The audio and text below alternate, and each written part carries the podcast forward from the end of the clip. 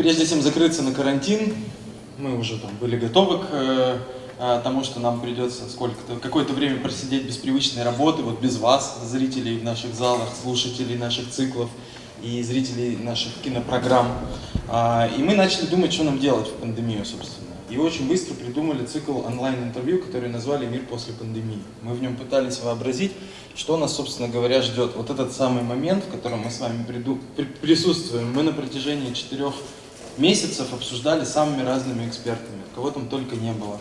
Политология, экономика, политическая философия даже. А, очень мало было права, вот что мы поняли. Права и юридических аспектов мира после пандемии мы обсуждали крайне мало. Павел Чиков у нас был в гостях, и, наверное, это все. Ну вот меня коллеги поправят. Наверное, это все, да. А, а так-то мы записали больше 70 интервью. И Наверное, некоторые из вас знакомы с Данилом Сергеевым, э, руководителем кафедры международного права Уральского юридического государственного университета. Э, мы с ним, да, да, да, верно. Мы с ним э, поговорили о том, что нам нужен цикл здесь, в Ельцин-центре, открытый, потому что проблем, как мы уже тогда понимали, будет много. Во-первых, совершенно необычные условия труда, удаленка. А, у кого-то сократились зарплаты, у кого-то что-то там наоборот повысилось, какие-то выплаты, кто-то вообще лишился рабочих мест. И мы думали о том, чтобы запустить максимально практический цикл, чтобы это были не просто а, какие-то а, умозрительные теоретизирования, да, а ну, что-то полезное. Вот э, что из этого получится, я не знаю, но у нас очень быстро определилась тема первой нашей встречи, и очень быстро мы определились со спикером, с Кириллом Болицким, которого Данил рекомендовал как одного из лучших молодых специалистов в области трудового права. Давайте Кирилла поприветствуем. Спасибо. Спасибо большое. Спасибо. Спасибо огромное, что представили. Отдельное большое спасибо за приглашение. Это очень волнительно, ответственно, и я был крайне рад получить такое уникальное предложение. С огромным удовольствием откликнулся. А, всем здравствуйте, уважаемые коллеги. А, мне бы хотелось сегодняшнее, у нас с вами заявленное мероприятие как лекция, но у нас есть второй микрофон, и мне бы хотелось, а, если у вас возникает необходимость и внутренняя потребность задать вопрос, обязательно этот вопрос задавайте. А, мне кажется, что так наша дискуссия э, получится чуть более живой, динамичной и э, полезной. Это самое главное, для чего мы с вами сегодня этим дождливым вечером, екатеринбургским дождливым вечером собрались. А, второй микрофон где-то неподалеку лежит. А, потихонечку мы его найдем и будем вам предлагать тоже присоединиться к дискуссии. Сегодня предлагаю такую тему для нашего с вами обсуждения, как э, трудовое право в этот странный, в этот странный период – в странную эпоху коронавируса. Что произошло, что нас с вами ждет в ближайшее время с точки зрения юридического сопровождения. Дело в том, что э, не только мир был не очень готов к коронавирусу, который на нас с вами э, упал довольно неожиданно, но и, конечно же, Трудовой кодекс тоже очень удивился, когда все это началось. Естественно, Трудовой кодекс не содержит таких явлений, как э, пандемия. Ну, то есть есть отдельные нормы, но в целом к этой ситуации они были применимы э, не совсем. Э, еще больше проблем э, создавала та ситуация, что несмотря на то, что у нас с вами 21 век на дворе, эпоха интернета, тик, тиктока, э, твиттера и всего прочего, но при всем при этом э, Трудовой кодекс до сих пор со скрипом регулирует вопросы, связанные с интернет-взаимодействием работников и работодателей. Да, есть э, одна категория работников, так называемые дистанционные работники. Мы сегодня очень много будем по поводу этого говорить, чем, чем они отличаются от надомников, от удаленной работы. Э, поговорим про законопроект, который сейчас находится на рассмотрении в Государственной Думе, в первом чтении пока что рассматривается, по поводу корректировки этой нормы дополнением внесением в эту главу, помимо уже известной дистанционной работы, еще, два, еще двух других явлений, которые называются удаленные, а также такой особый режим работы, который подразумевает под собой чередование офис, удаленная работа, офис, удаленная работа и так далее. Э, первую часть нашей, нашей дискуссии как раз э, хочу предложить вам посвятить этим вопросам. Что произошло, что такое нерабочие дни, что тогда должно было быть заработной платой, как необходимо было Э, правильно работодателю оформить эти отношения тогда, как сейчас мягко перейти к прежнему режиму или наоборот, как оставить э, работников работать дома, потому что некоторые работодатели сейчас поняли, что расходы на офис можно было бы каким-то образом более эффективно использовать, направить в другое русло и оставить часть, по крайней мере, работников для продолжения работы в домашних условиях. Поговорим про возможность объявления простоя или, наоборот, невозможности, сокращения в этот период времени. А, ну и ряд других вопросов. А, кроме того, конечно же, мы не сможем обойти вниманием бесконечные письма Роструда, в которых еще тогда все запутались, потому что они выходили а, одно выйдет, другое, одно, одно письмо Роструда, другое информация Роструда, одно публикуют в одном месте, второе на сайте Стоп Коронавирус. И, в общем, вот это вот такая была небольшая мешанина, и разобраться в этом было крайне сложно. Сейчас уже по прошествии времени стало чуть более понятно, но и то тоже не на все вопросы ответы мы смогли найти. А, вторую часть дискуссии мне бы хотелось э, посвятить вопросам, связанным с э, в то, что будет в самое ближайшее время, имеется в виду вот та самая новая глава, э, новая редакция главы касаемо дистанционной работы. Ну и в третьей части мне бы хотелось э, немножко оставить время для того, чтобы обсудить важную судебную практику последнего времени, которая будет касаться и увольнений, и зарплаты, и некоторых других аспектов, напрямую не связанных с коронавирусом, но то, что произошло в судебной практике этим летом. А, потому что, понятно, сразу хочу оговориться, что мы живем с вами не в Канаде, не в странах англосаксонской правовой семьи, и у нас судебная практика, ровно как, кстати, письма Роструда, о которых сегодня будем много говорить, не является источниками права. То есть это документы, которые мы просто принимаем во внимание, и формально они регулируют наши с вами трудовые правоотношения. Но в реальности дело обстоит несколько иначе, и судебная практика, конечно же, играет огромное значение, и суд, часто вынося решение, особенно в спорной ситуации, когда Трудовой кодекс прямо не говорит, как сделать правильно, и приходится догадываться, подтягивая разные нормы из разных институтов, а отчасти откровенно закрывая определенный пробел, то есть когда вообще непонятно, как сделать правильно, суды, конечно же, прежде всего будут ориентироваться на вышестоящие судебные акты. Вот. В нашем случае это Свердловский областной суд, э, суд кассационной инстанции, которые в 2018 году были э, созданы и вот начали функционировать. И уже наша вышестоящая седьмая кассация в Челябинске уже некоторые интересные определения тем летом Э, приняла, что в корне меняет судебную практику нашего Свердловского областного суда. Вот. Ну и, конечно же, позиция Верховного суда по ряду вопросов тоже этим летом стала крайне интересной. Ну что, тогда стартуем. Э, первая, первая часть нашей с вами сегодняшней встречи, э, которая касается тех самых загадочных нерабочих дней из указа президента. Как все знают, некоторое время назад не перепутать бы даты, а именно 30 марта 2020 года впервые а, мы узнали, благодаря указу президента, что же такое нерабочие дни, которые были объявлены а, с 30 апреля по 30 мая и затем еще в, в, в промежутке между майскими праздниками 6-8 мая 2020 года. И в указе президента было написано, как наверняка многие его смотрели, написано было, что эти дни объявляются нерабочими днями с сохранением заработной платы. Многие э, эксперты, работодатели, конечно же, которые, которым и был адресован этот указ, прежде всего а, задались вопросом, а что же такое эти нерабочие дни с точки зрения трудового законодательства? Потому что в Трудовом кодексе такая категория, как нерабочие дни, не содержится. В Трудовом кодексе есть категория нерабочие праздничные дни из статьи 112. Это новогодние каникулы, 8 марта, 23 февраля и многие другие. Есть, с другой стороны, рабочие дни и рабочее время, а именно нерабочих дней без привязки к праздничным в Трудовом кодексе нет. И вот возник вопрос, а что это такое, что, что с этим делать? Сложность заключается еще и в том, что работодатели ведут табели учета рабочего времени, хоть это и не самая интересная история, вот это вся с кадровым документооборотом, но все-таки тоже вопрос, на который э, было изначально и сейчас по-прежнему не очень понятно, как ответить, что указать в табеле, что это за такие интересные дни.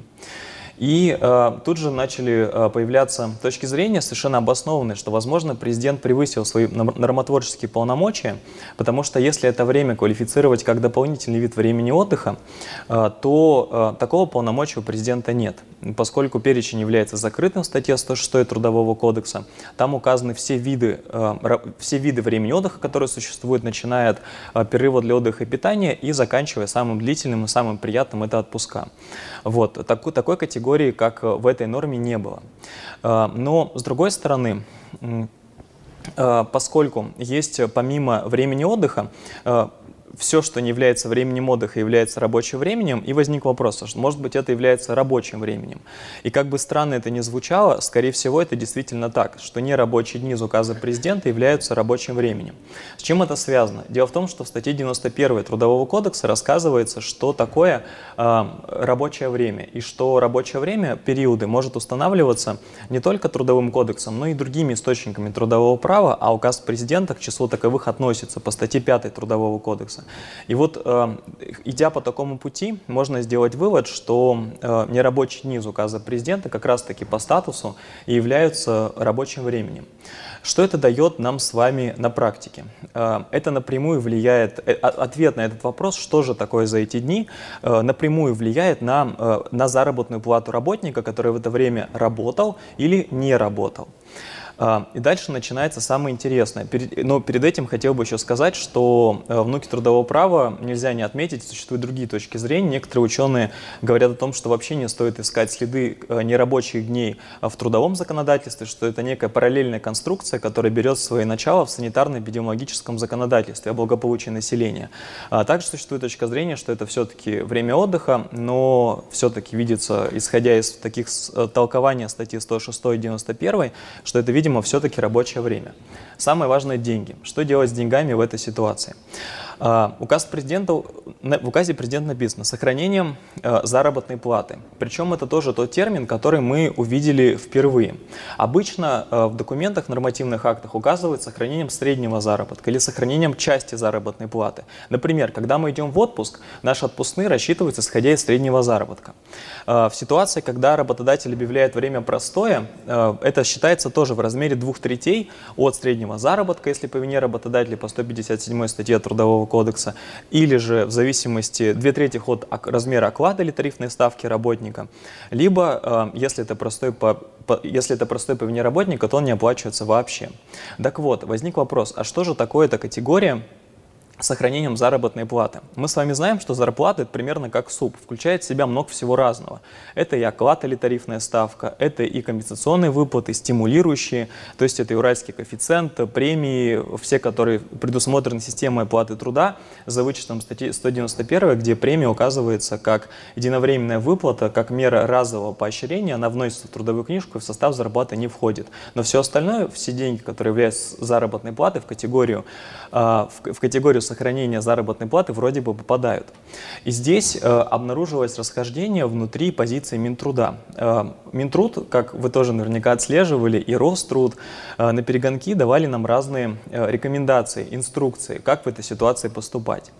Э, в одном случае было указано, что необходимо сохранять все-таки средний заработок. С другой точки, в другом, э, в другом руководящем документе указали, что сохранять нужно не средний заработок, а ориентироваться на положение в уплате труда, которое существует у работодателя. Получается, что те работники, которые фактически в это время не осуществляли свою трудовую функцию, то э, им нет, они не работают, они лишены возможности получить э, премиальную часть заработной платы, потому что не выполняют критерии условия премирования.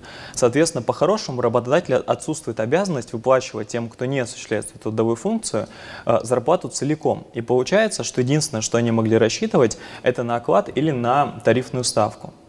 И вот здесь хочется отметить, что те работники, у которых была э, сдельная система оплаты труда, у них возникла э, проблема исключительно юридического характера, которая уже давно известна в Трудовом кодексе, а именно в статье 112 Трудового кодекса. О чем идет речь? Там говорится, что если в период нерабочих праздничных дней, особенно это актуально для января, когда у нас очень ну, длительные новогодние каникулы, да и для мая тоже это, в принципе, актуально.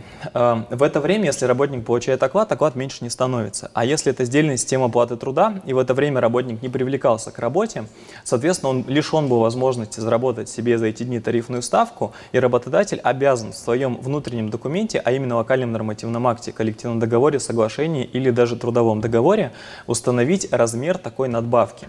И вот здесь Минтруд решил э, также порекомендовать пойти по аналогии с э, январским, с любыми другими праздниками взять конструкцию статьи 112 и эту конструкцию поместить в новые условия, в условия коронавируса. Сказать о том, что тоже установите, пожалуйста, надбавки в отношении тех, у кого есть тарифная система оплаты, э, у кого сдельная система оплаты труда.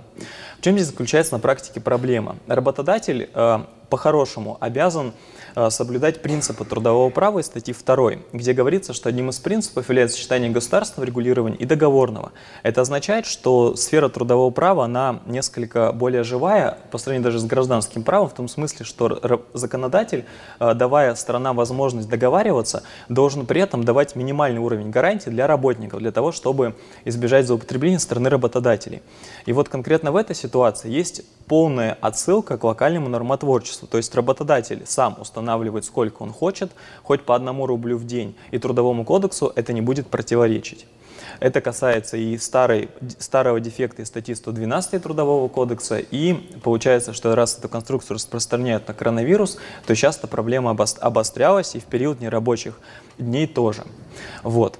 Таким образом, э, можно сказать, что если работник получает оклад, оклад меньше не должен был стать, но при этом на премию он рассчитывать с точки зрения Трудового кодекса все-таки не мог. Если у него была сдельная система платы труда, то в этом случае э, получается, что он мог рассчитывать на крайне мало что, то есть на то, что, на то, что работодатель э, в локальном нормативном акте все-таки решил установить в отношении тех работников, которые продолжали в это время работать, э, даже, например, в офисе, потому что, как известно, например, аптеки или магазины продолжали работать, то есть те, которые э, жизненно необходимые организации предприятия, э, в этом случае все было довольно стандартно, то есть зарплата сохранялась, но в, отношении этих работников возник другой вопрос. Распространяется ли на них, на этих работников, конструкция работы в особых условиях?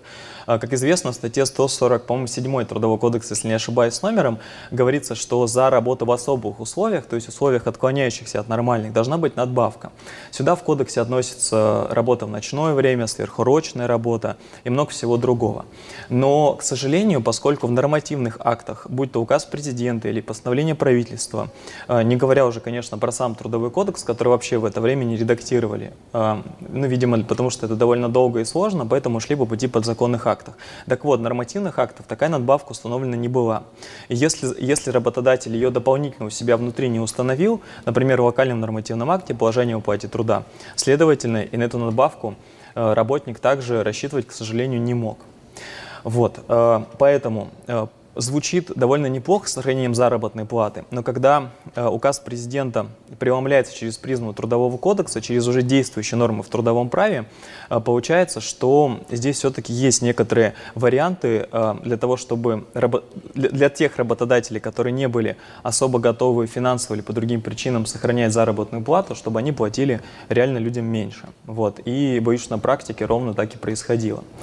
Э, Минтруд э, выпускал в этот момент письма, где указывал, что в это время почему-то, по их мнению, блокируется возможность расторжения трудового договора, например, по сокращению численности или штата работников. Тоже было одно такое разъяснение на сайте Стоп Коронавирус РФ опубликовано. А, но дело в том, что сам Трудовой кодекс э, закрепляет в статье 22 в числе основных прав работодателя расторжение трудового договора с работниками э, в порядке, предусмотренным Трудовым кодексом. Поскольку Трудовой кодекс не запрещает увольнять в период нерабочих дней, и вообще Трудовой кодекс такую конструкцию, как нерабочие дни, не знает, следовательно, и в этой ситуации продолжает действовать сам Трудовой кодекс и, конечно же, эм, разъясняющие документы Минтруда, не будучи источником трудового права, не могут блокировать это одно из базовых прав работодателя – расторжение трудового договора. А, Минтруд пытался это обосновывать тем, что поскольку деятельность организации может не вестись, следовательно, и юридически это оформить тоже вроде бы как некому и невозможно, но все-таки такое право, конечно же, есть. А, и, безусловно, э, часть дел уже прошли через суды этим летом, когда они возобновили работу, и э, суды совершенно обоснованно отклоняют ссылки работников, которые выступают и сами в этой ситуации, которых уволили, в частности, по сокращению, и э, говорят о том, что это право работодателя заблокировано самим Трудовым кодексом не было. Здесь тоже нужно отметить, что э, сам Трудовой кодекс ведет себя несколько высокомерно в системе источников трудового права, и в статье 5 говорит о том, что я выше, чем Трудовой кодекс говорит, я выше, чем остальные федеральные законы в сфере труда. Это означает, что даже если бы приняли в какой-то момент новый, новый федеральный закон, э, в трудовом праве есть такая особенность, что что побеждает все равно трудовой кодекс, каким бы старым он ни был, каким бы новым ни был федеральный закон. Э, в этом отличие от многих других э, отраслей права, хотя в гражданском праве, например, существует ровно такое же разъяснение. Э, то есть что, какой вывод? Если бы это, эту схему нужно было имплементировать именно в Трудовой кодекс, а не в, даже в какой-то отдельный временный федеральный закон. Кстати говоря, э, когда у нас в нашей стране были Олимпиада в Сочи 2014 года и чемпионат мира по футболу, э, именно, для, именно потому и включали в Трудовой кодекс временные нормы, которые касались особенностей регулирования труда этих людей, которые помогали э, и участвовали в организации этих двух очень огромных и очень крутых событий включали в сам Трудовой кодекс, а не в закон о спорте. Ровно поэтому, что если бы эти нормы были в законе о спорте, они бы противоречили кодексу, поэтому не подлежали бы применению. Поэтому кодекс сам себя обрекает на вот такие временные нормы, которые включаются. Но, повторюсь, в кодекс в тот момент изменения по части коронавируса не вносили.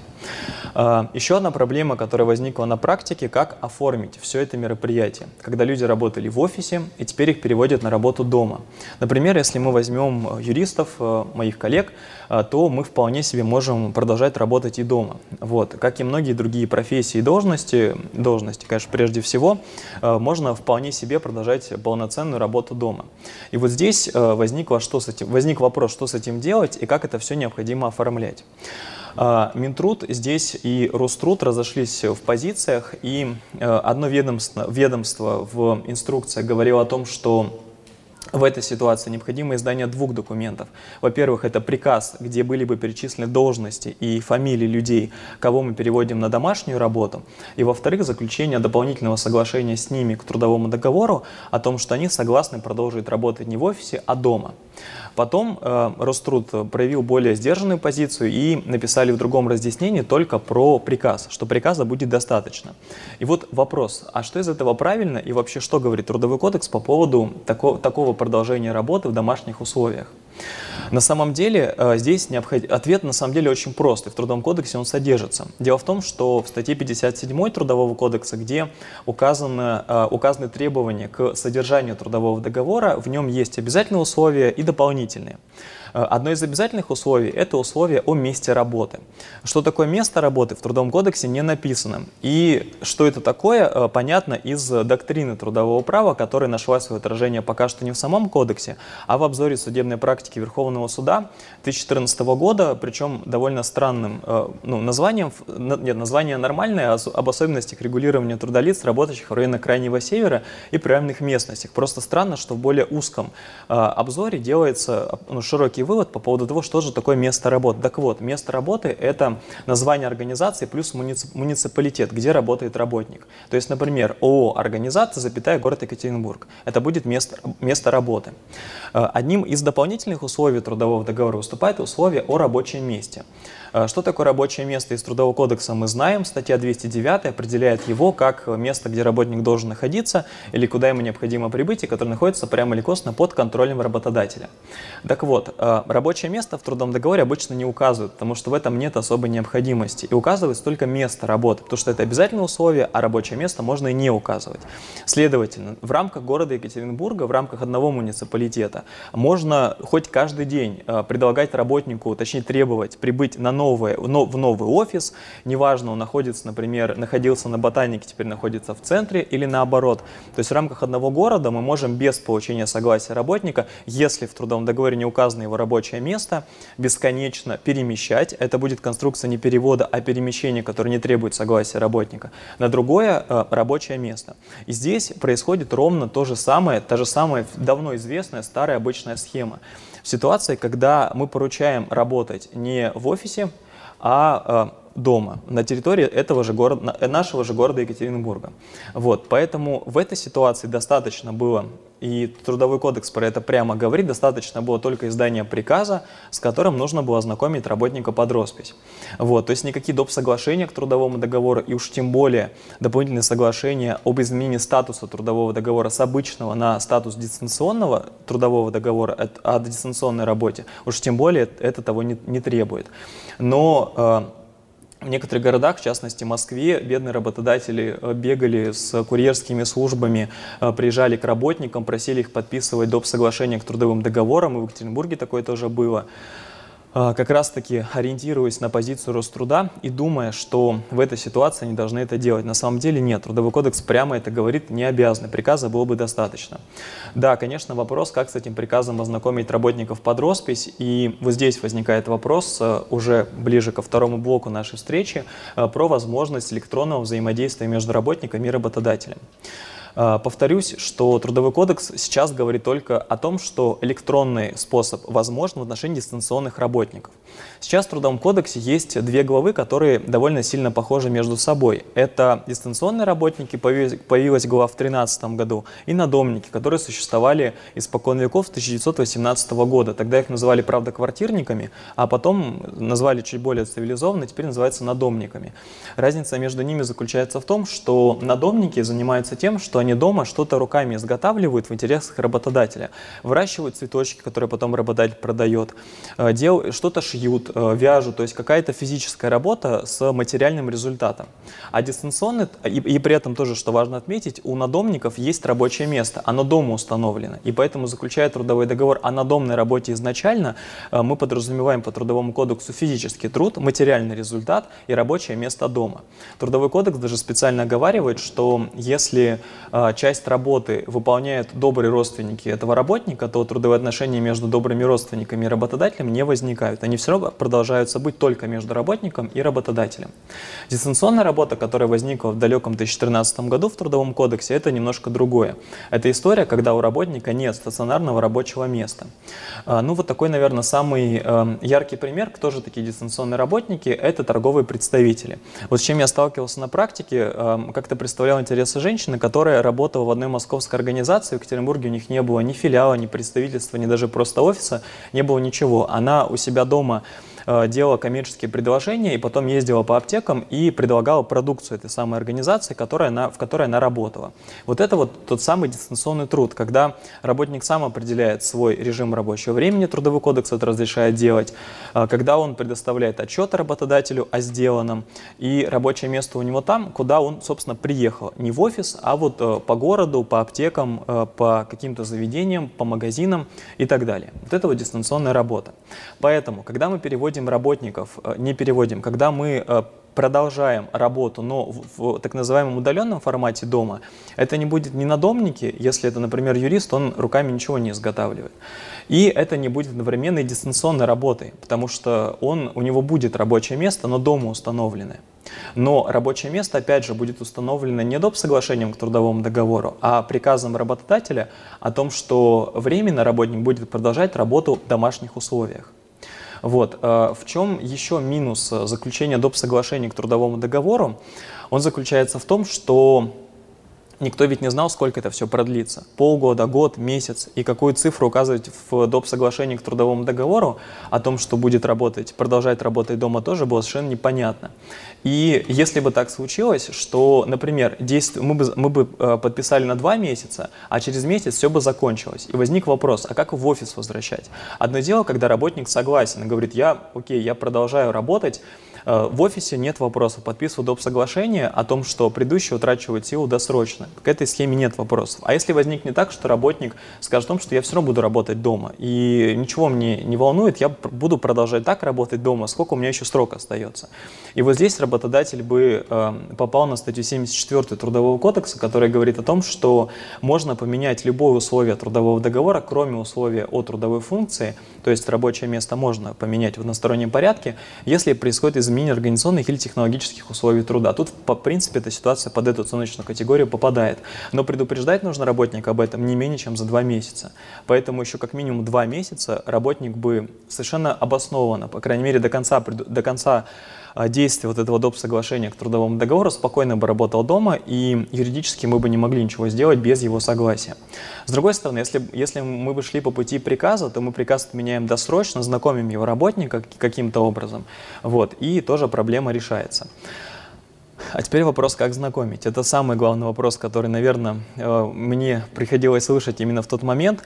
И, конечно же, самый идеальный вариант – это приехать и получить обычную подпись э, у этого самого работника.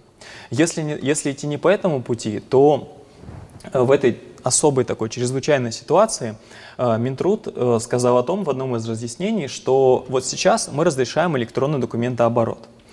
Да, все понимают, что это с точки зрения Трудового кодекса не так. На самом деле он не разрешен. Но, с другой стороны, госинспекция труда не стала бы штрафовать в этой ситуации, как раз-таки по тому основанию, что все понимают, что вины работодателя а, в том, что он именно вот сейчас использует электронный документооборот, нет.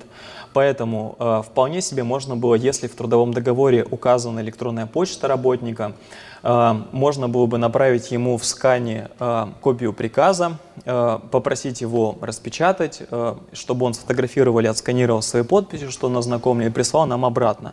Это было бы чуть более надежно, нежели чем просто идти по пути письма, ну, допустим, по электронке, и в ответ получить о том, что да, я ознакомлен, да, я согласен. То есть хотя бы можно было пойти по такому пути. Это тоже путь такой себе, потому что когда мы получаем отсканированный, отсканированную подпись, будь то работника или работодателя, мы рискуем в случае возникновения трудового спора нарваться на ситуацию, что экспертиза может не подтвердить подлинность этой подписи, потому что есть такая проблема, э, как отсутствие нажима. То есть эксперт может сказать о том, что да, я вижу очертания этой подписи, но нет нажима. Нет нажима, и не могу понять, кто на самом деле это сделал, даже имея образца почерка.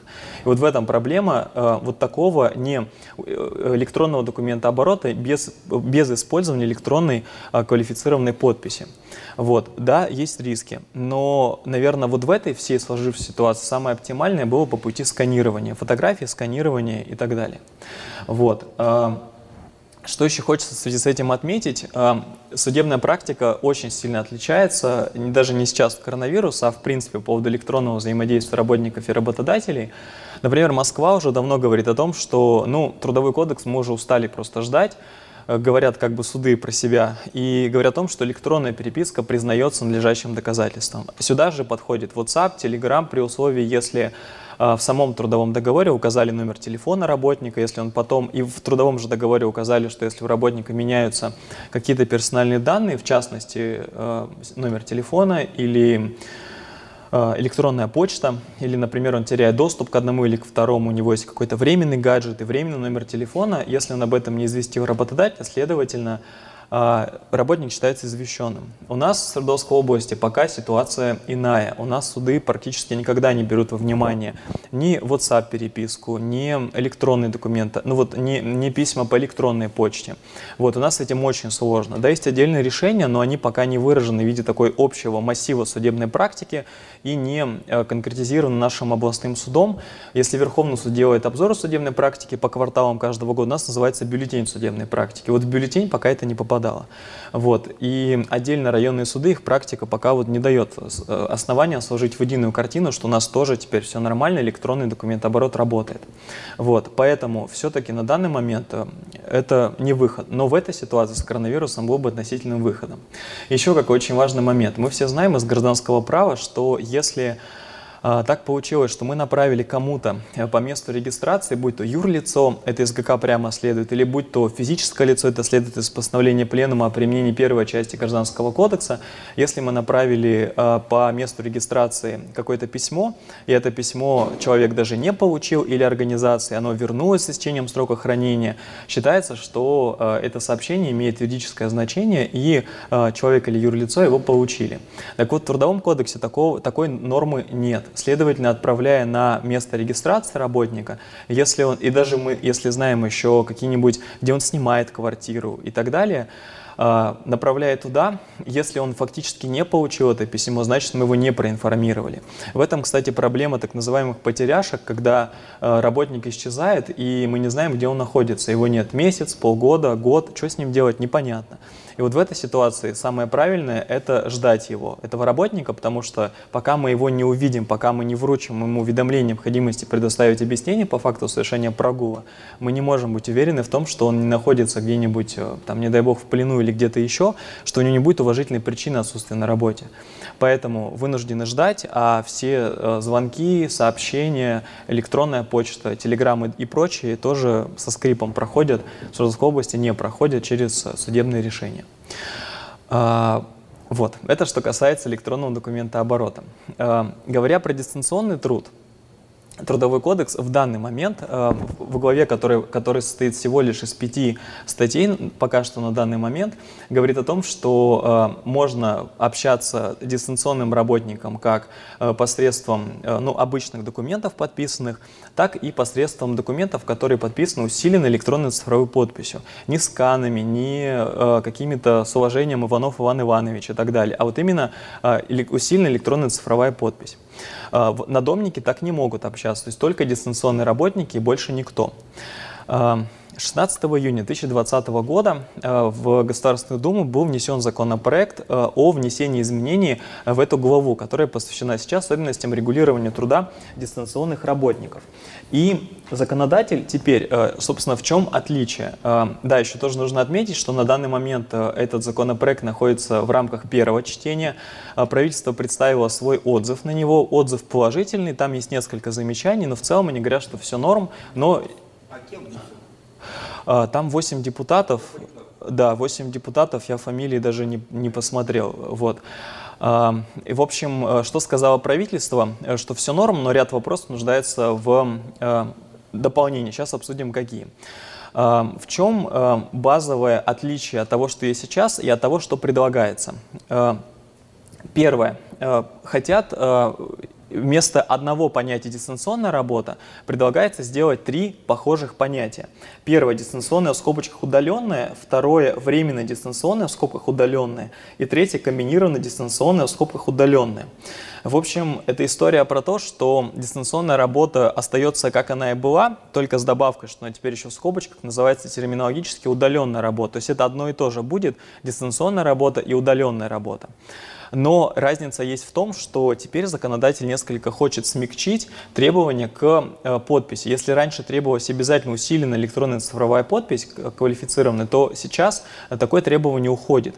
Теперь написано в Трудовом кодексе, что можно использовать любую подпись, как об этом договорились стороны в трудовом договоре. То есть если написали, что будем обмениваться сканами, значит сканы будут норм. И они уже потом будут нести риск сами э, возможных последствий в суде, когда вот возникнет проблема с такой экспертизой. Э, второе изменение, которое э, кажется наиболее, э, наиболее важным, это то, что вводится такая категория, как временная и комбинированная дистанционная работа. Временная – это когда работодатель может перевести не перевести, прошу прощения, опять я эту категорию по автоматам называю. Перевод и перемещение это не одно и то же. Здесь мы говорим о не о переводе, не перемещении, а о продолжении работы в домашних условиях. И здесь э, законодатель говорит о том, что это возможно тремя способами. По соглашению сторон в любое время. А, второе, это если возникают какие-то чрезвычайные ситуации, это вот землетрясения, пожары и все прочее. И третье, это вот такая категория, которая очень пугает, э, мне кажется, работников, но при этом очень радует работодателей, называется производственная необходимость. Например, Трудовой кодекс Республики Казахстан довольно новый, его, наверное, года три назад приняли, он весь пропитан вот этой идеей производственной необходимости, и там что только нельзя, что только вот не делают по, по, на основании производственной необходимости. А это же ведь настолько оценочная категория, что она может быть, ну, вообще истрактована работодателем, нам вот сегодня так надо. Вот, и все. То есть как потом проверить, надо ли так и, и так далее. Вот, то есть соглашение сторон производство необходимость чрезвычайной ситуации. Вот, и даже если работник соглашение не дал, чрезвычайной ситуации нет, всегда остается производственная необходимость. Вот, и здесь э, законодатель говорит о том, что необходимо это оформлять обязательно приказом и э, дополнительным соглашением э, между работником и работодателем. Э, временное это временная и комбинированная дистанционная работа. Временная, когда мы полностью уходим домой работать, а комбинированная, когда мы э, часть времени, как нам сказал работодатель, работаем в офисе, а часть продолжаем работать э, удаленно, то есть, например, дома это может быть. Что сказало правительство, и мне кажется, что они очень правильный нашли э, проблемный момент, один из, ну, я бы, конечно, еще задал вопрос по поводу вот э, производства необходимости, но они задают другой очень важный вопрос. Э, есть такое, собирается появиться в кодексе такое понятие, как время взаимодействия работника и работодателя. Вот мы знаем, что есть рабочее время, есть время отдыха, заканчивается одно, начинается второе. А, законодатель придумывает новую категорию «время взаимодействия». Что это такое? Это такое время, когда уже закончилось а, рабочее время, уже началось время отдыха, но при этом э, согласие работника, которое он каким-то образом будет выражать, в это время можно будет ему позвонить, дать какую-то дополнительную работу. Что это такое? Сверхурочная работа в классическом варианте. Но в этом законопроекте пока не конкретизировано, чем отличается сверхурочная работа и вот это вот э, временное взаимодействие, время взаимодействия работника и работодателя. Как оплачивать, что с этим вообще делать, непонятно. Вот, правительство до 18 сентября э, предложило авторам законопроекта доработать в этой части понятийный аппарат. Вот, пока на сайте Государственной Думы нового варианта нет. То есть вот я сегодня проверял, пока непонятно. Видимо, как-то этот вопрос будет конкретизирован. А, и еще, что хочется сказать, в эту же главу э, собираются добавить норму, которая, будет, э, э, которая говорит о том, что согласие надомников, на них можно распространить по аналогии нормы с дистанционной работой. То есть, по сути, работа будет по форме оставаться с материальным результатом в виде цветочка, одежды, которую шил человек и так далее. Но при этом юридически она будет оформлена как дистанционная работа. Это вот еще одно такое изменение, которое в этом законопроекте предлагается.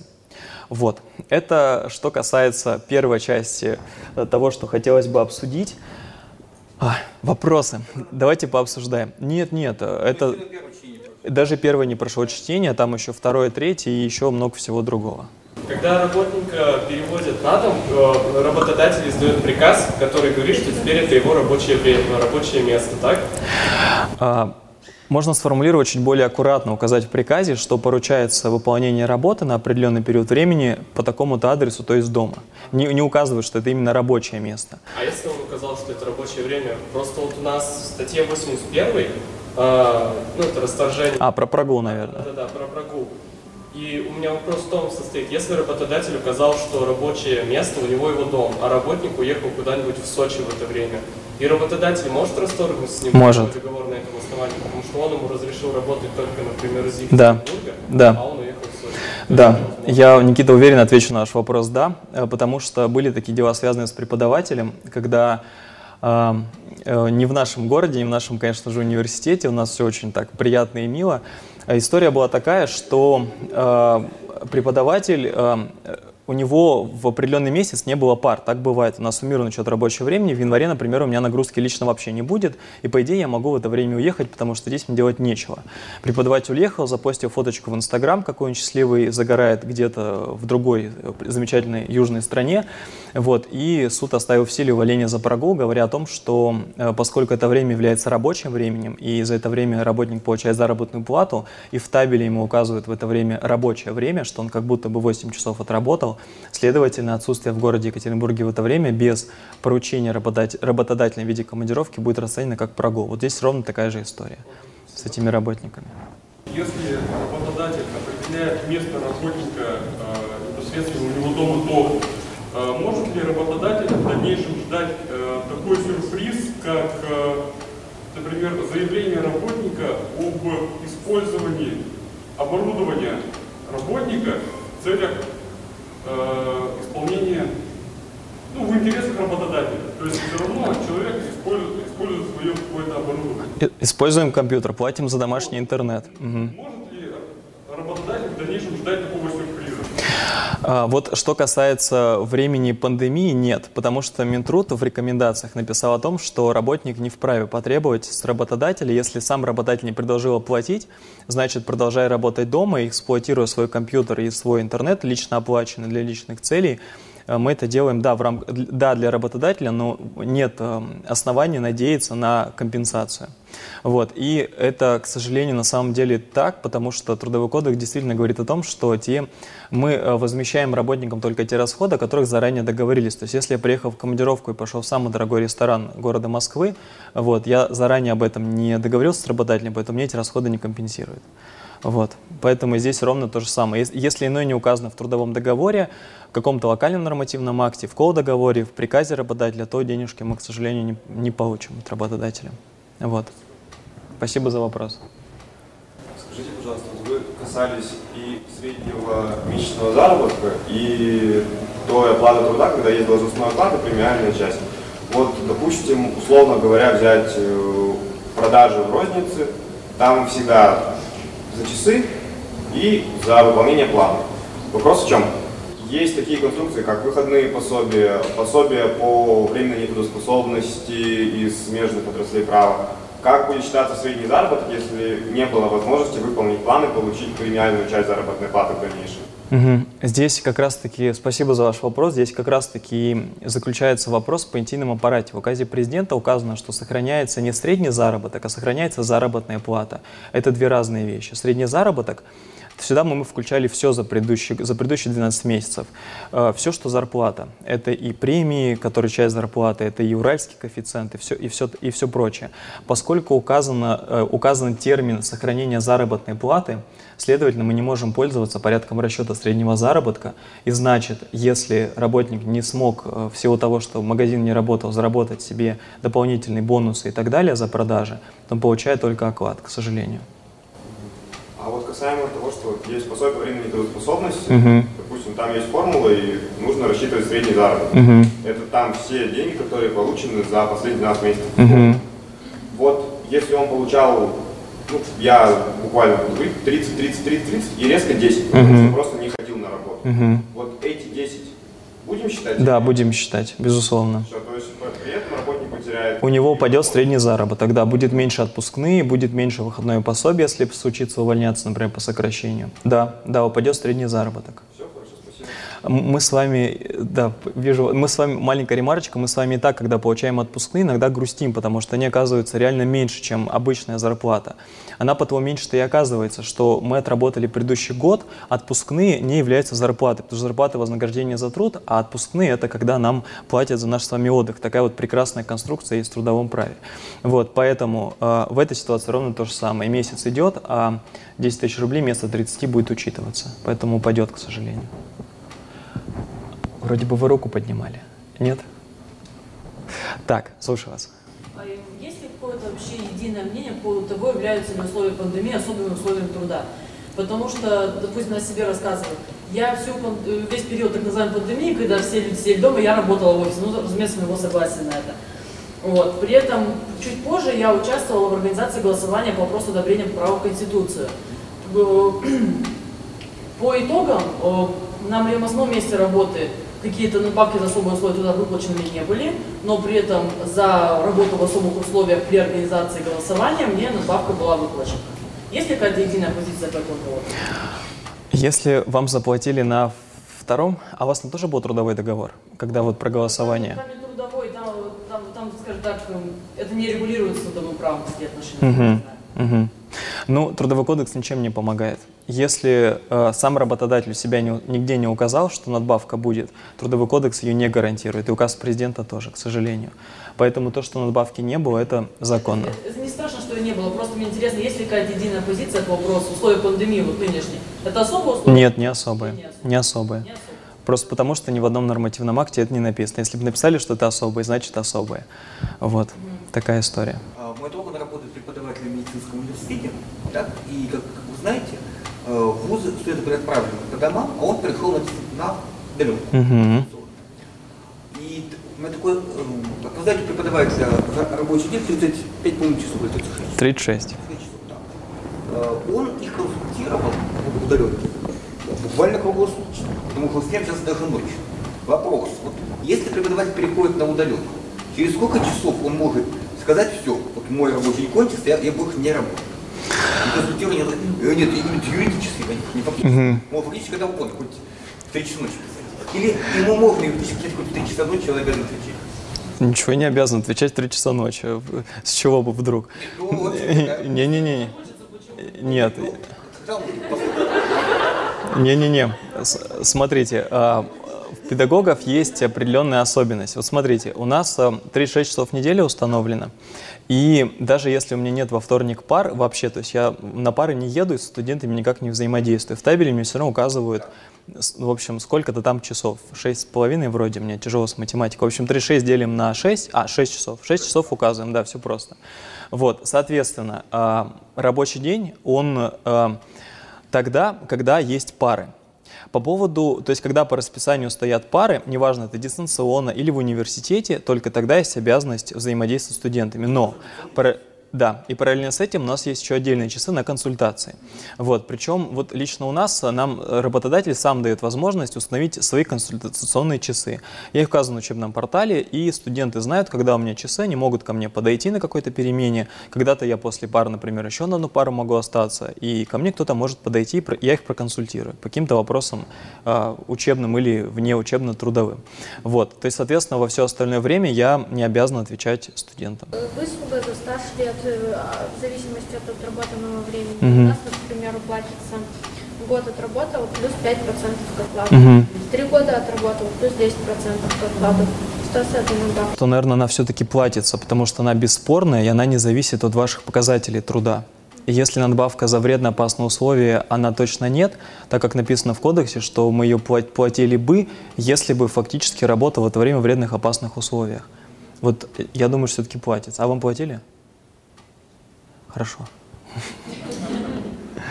Думаю, что так. В статье о трудовом договоре прямо сказано, работник выполняет э, трудовую функцию лично.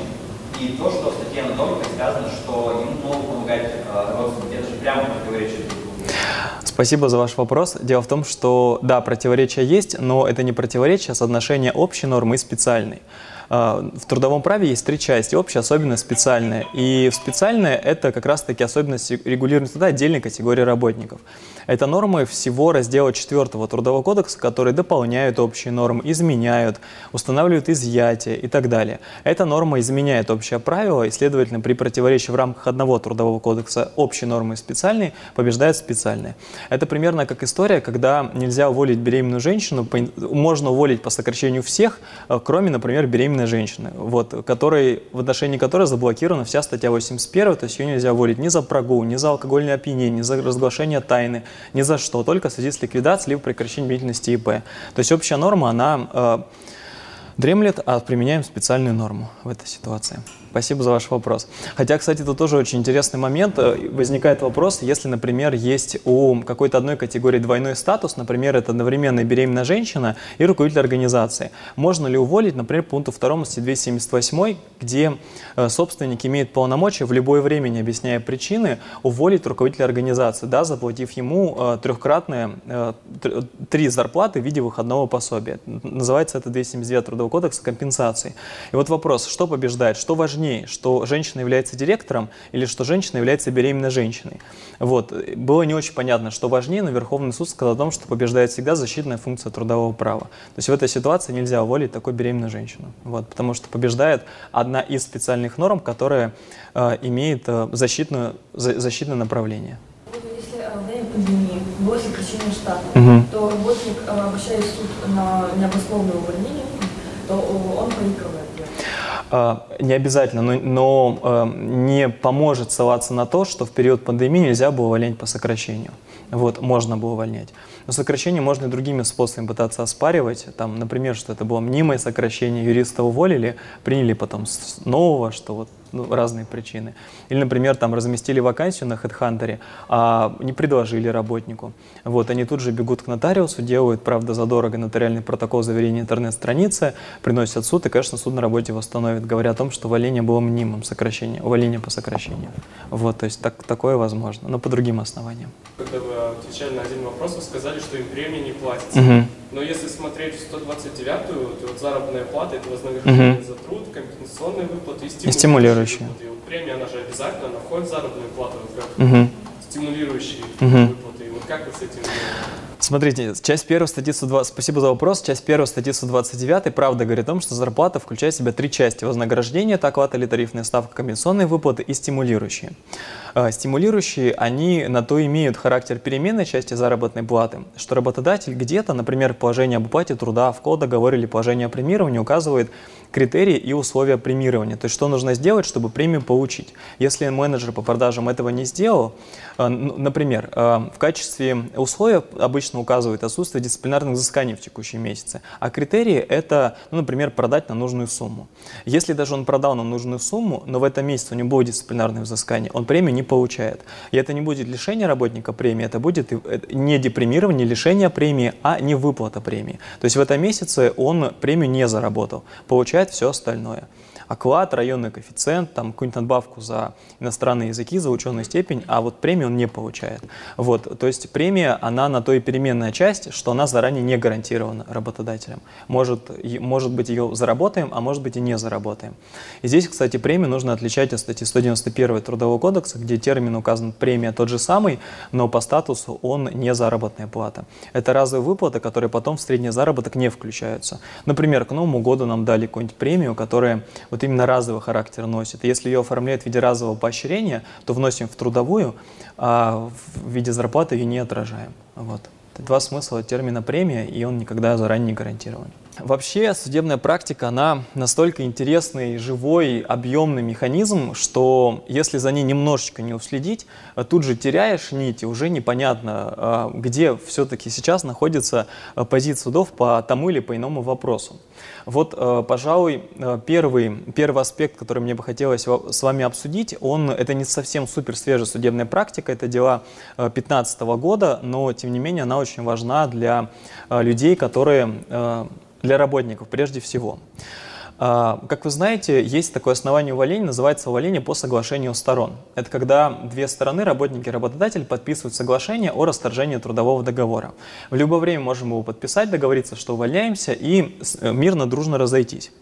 Иногда в этом соглашении о расторжении работодатель предлагает работникам какую-то приятную сумму выходного пособия. Например, говорит, давайте я заплачу три зарплаты, ты согласишься уволиться по соглашению сторон.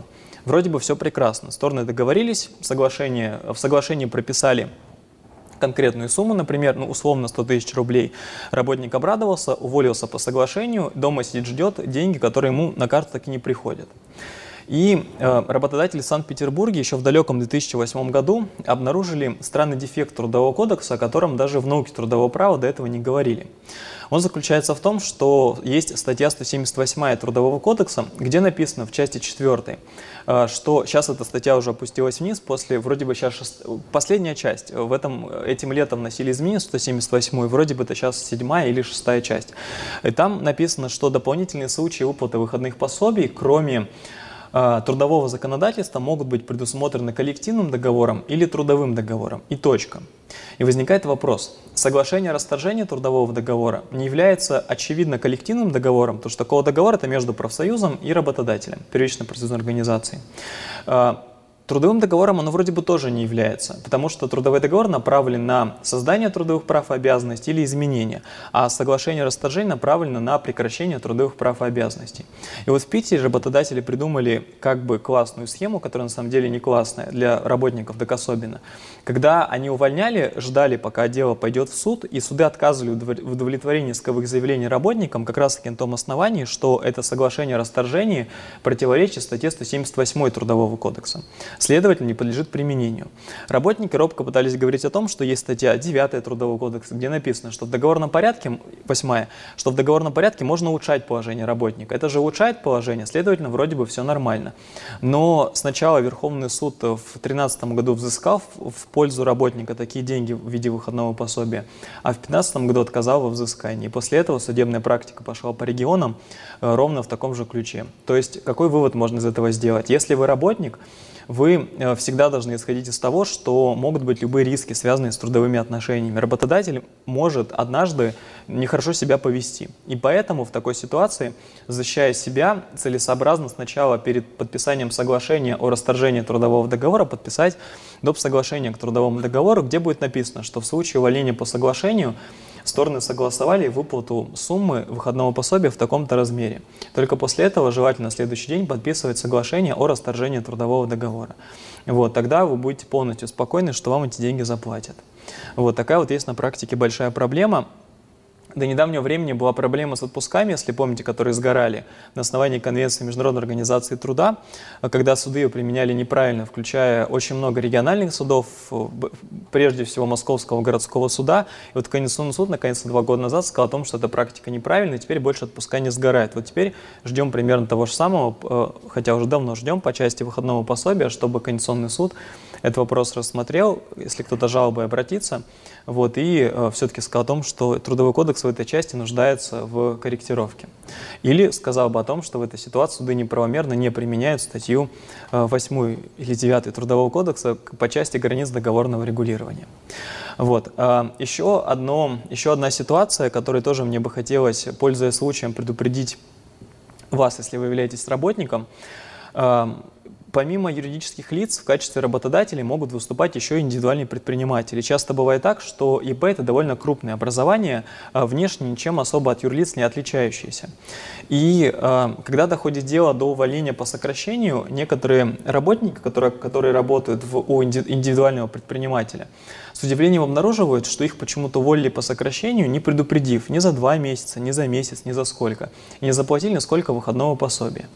Но, казалось бы, все знают, что увольняя по сокращению, необходимо заплатить э, выходное пособие, плюс еще сохранить средний заработок на два месяца минимум. Если это закрытые города, либо крайний север, то там вообще до 6 месяцев доходит э, сумма потенциальных выплат. Так вот, э, в случае с индивидуальным предпринимателем есть статья 307 Трудового кодекса, где написано, что э, вопросы расторжения трудового договора стороны должны урегулировать в самом трудовом договоре. Следовательно, если они этого не сделали, то аналогия в этой ситуации ни права, ни закона не работает.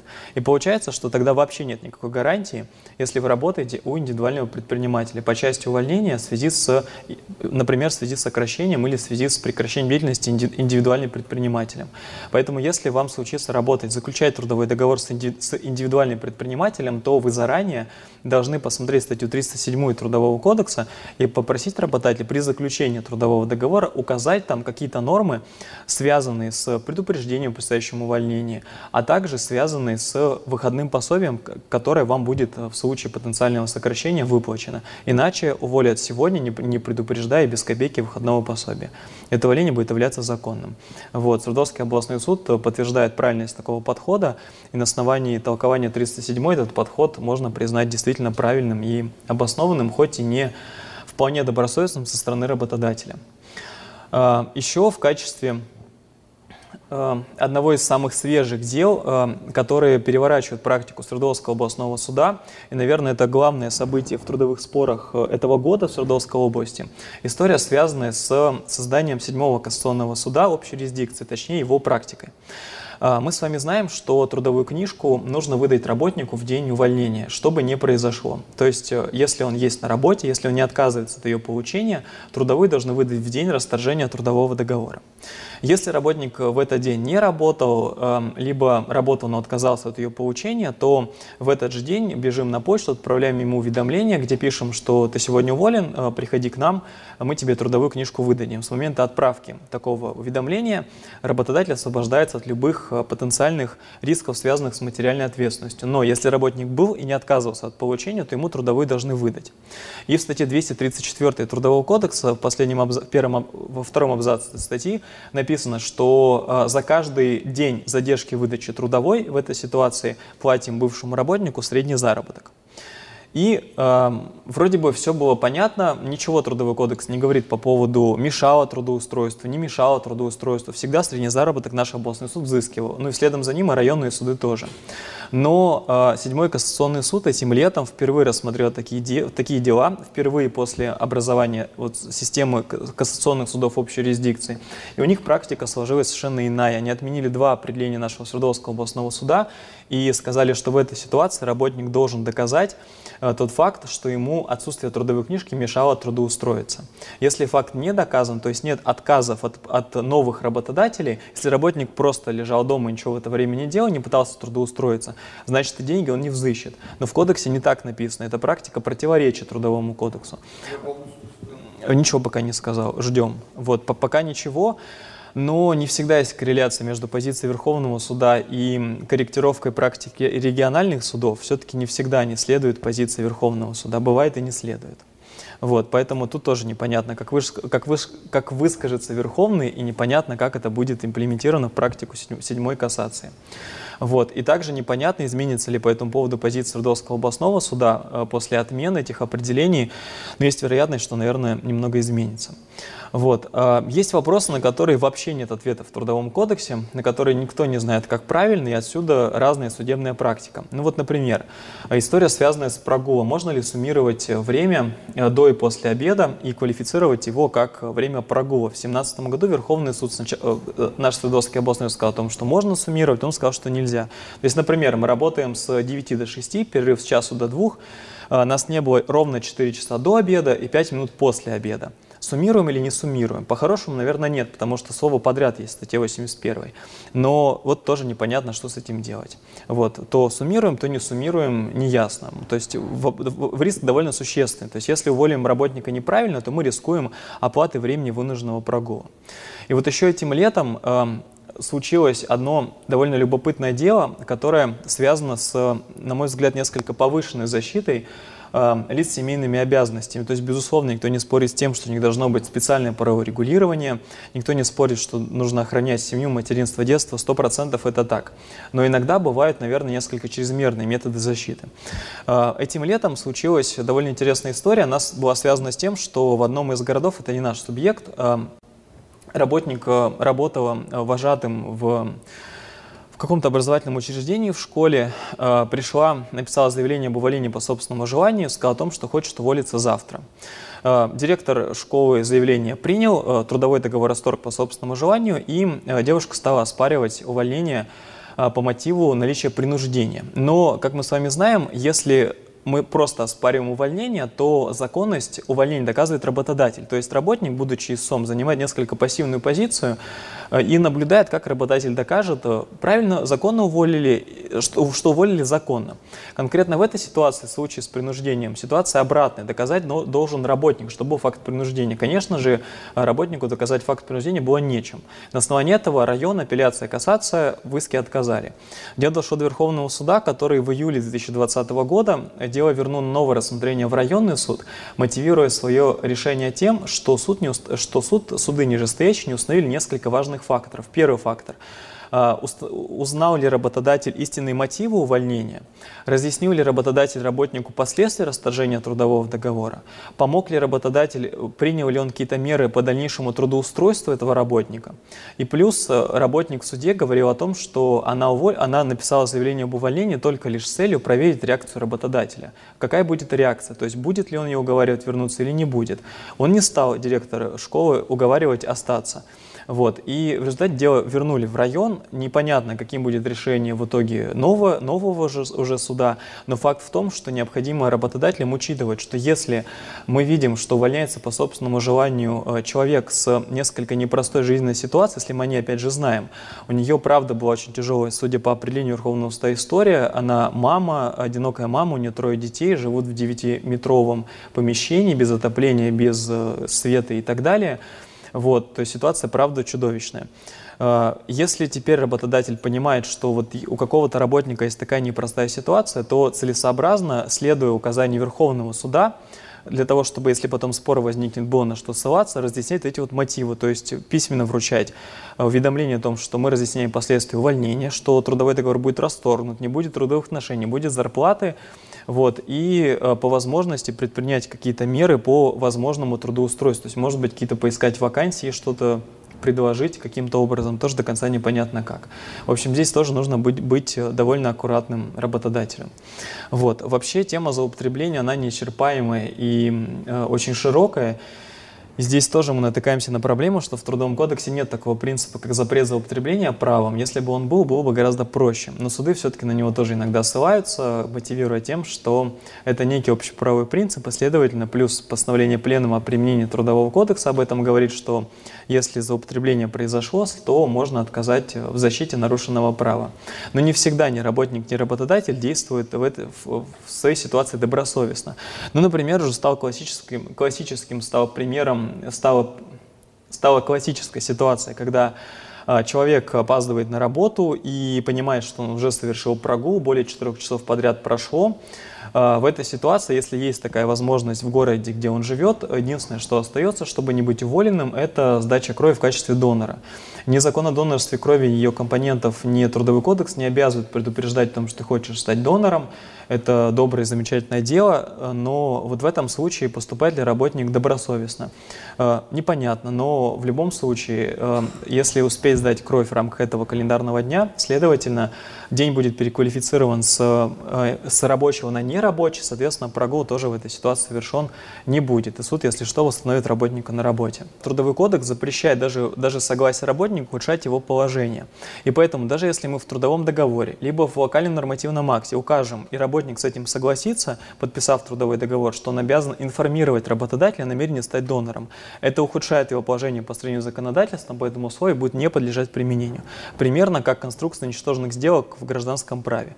Вот э, спасибо за ваш вопрос. Э, я вспомнил, хотел вам тоже рассказать, что в 2017 году Э, одной из самых ярких дел в практике Судовского областного суда была история, которая касалась того, что работник оспаривал э, положение э, правил внутреннего трудового распорядка, где было написано, что если он не выходит на работу в рабочий свой день, он обязан в течение двух часов известить об этом работодателя, о том, что он на работу не выходит. Например, он заболел, поднялась температура, оформил больничный, спокойно лежит дома, болей но работодатель хочет знать для того, чтобы быстро принять кадровое решение. Например, там, продавец магазина, заменить его ну, на другой, чтобы магазин все-таки открылся. И вот э, очень многие работодатели указывали в своих э, локальных нормативных актах такие условия и раньше, но ни разу до 2017 года такое дело не попадало в суд. И Свердловский областный суд, рассмотрев это дело, пришел к выводу, что это ухудшает положение работника, что ни трудовой кодекс, ни какие-либо другие федеральные законы не обязывают э, работника информировать работодателя о своем э, невыходе на работу. Если, если я заболел, даже если я просто заболел, лежу дома перед телевизором, понятно, что если я в коме, то тут нет, там нет вины. Но если я просто заболел, лежу дома перед телевизором и кушаю вкусняхи, я не обязан никого информировать о том, что я заболел. Я приду через две недели с закрытым больничным листом. Вот. И конкретно по тому делу э, Свердловский областной суд признал и пункт трудового договора, не подлежащим применению в этой части, и условия правил трудового распорядка. Э, такой судебный акт еще больше поднял э, на обсуждение диску... ну, вопрос э, о границах договорного регулирования и о границах возможного установления прав и обязанностей субъектов трудовых отношений. Ведь трудовой кодекс, он не резиновый, он не может все указать, да и цели у него такой нет. Конкретные вопросы более удобные, более локального уровня и так должны решаться по соглашению между работниками и работодателем. Но оказывается, что не все. Вот. А, Еще касаемо последних э, интересных судебных дел, хочется отметить э, историю с 2018 годом, когда Конституционный суд в постановлении указал, что если у нас с вами речь идет про ликвидацию организации, то Трудовой кодекс, статья 178, закрепляет, что в день увольнения мы выплачиваем средний заработок, и потом средний заработок сохраняется, выходное пособие, а потом еще средний заработок сохраняется два месяца после увольнения, если мы не трудоустроились. Вот. И если сокращением понятно, куда идти, потому что работодатель остался, мы приходим к нему, э, через два месяца показываем просто трудовую, что мы не трудоустроены, через три месяца э, показываем и трудовую, и справку из Центра занятости, что мы встали на учет, до сих пор не, на, не смогли нас трудоустроить. То в случае с ликвидацией идти было просто некуда. И было непонятно, как это на практике работает, если юрлицо уже ликвидировано. Никак не работает.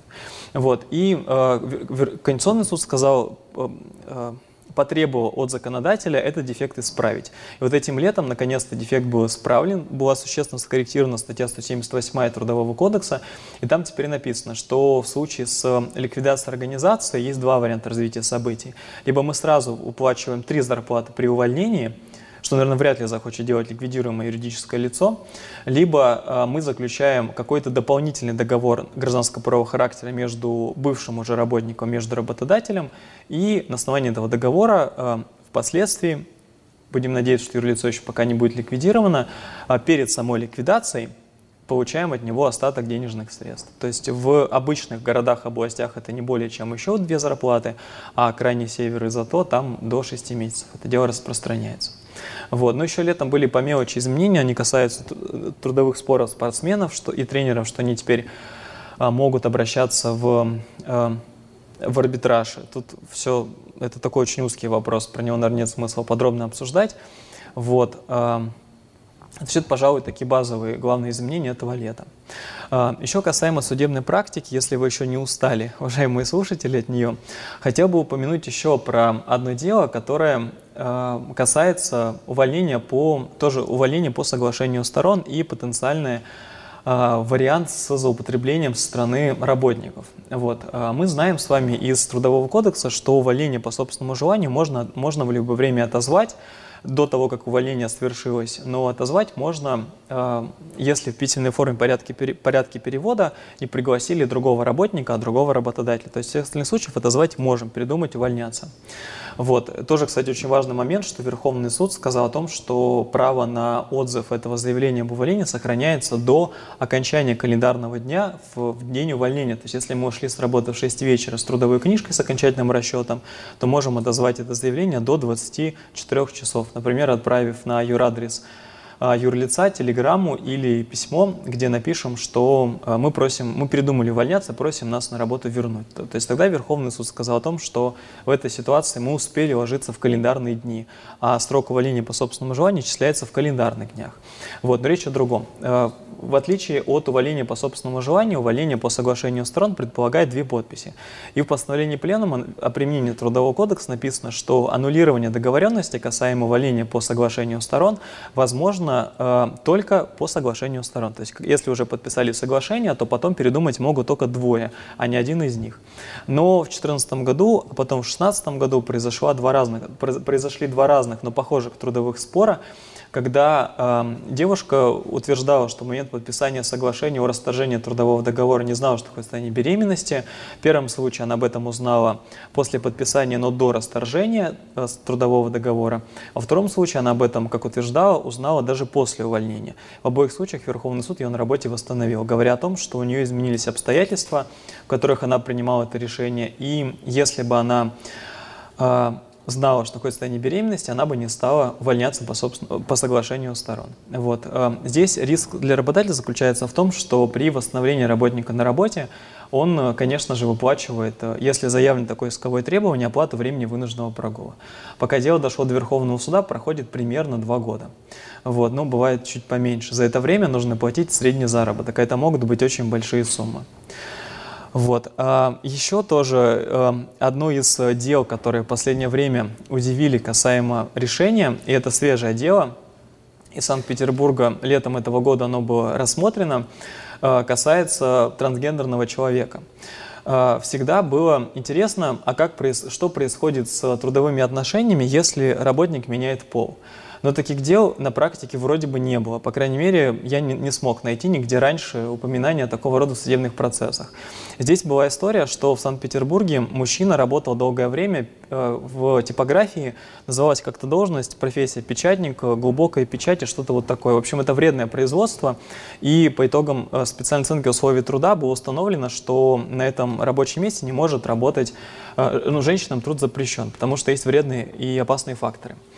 А, после того, как э, поменял пол, возник вопрос, что с этим делать. Работодатель, проанализировав трудовой кодекс, решил трудовой договор расторгнуть в связи с тем, что ну, э, невозможно применение женщины э, в таких условиях. Вот, по статье 77 уволили как раз таки в связи с этим. Паспорт был новый, и операция тоже была проведена, физиологически тоже человек стал человеком другого пола. Но Санкт-Петербургский городской суд и Верховный суд про Верховный суд сейчас я уточню. Питерский суд точно это дело рассматривал, могу перепутать.